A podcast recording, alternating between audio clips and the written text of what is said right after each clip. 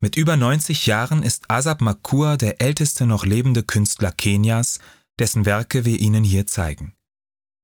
Trotz einer schweren Jugend, die von Krankheit und Armut gezeichnet war, schaffte es Makua an der Makerere School of Fine Arts zu studieren und sein Leben der Kunst zu widmen.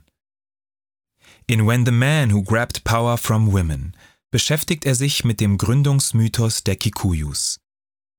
Kenia ist ein Vielvölkerstaat, in dem über 40 verschiedene ethnische Gruppen leben und bis zu 50 verschiedene Sprachen und Dialekte gesprochen werden.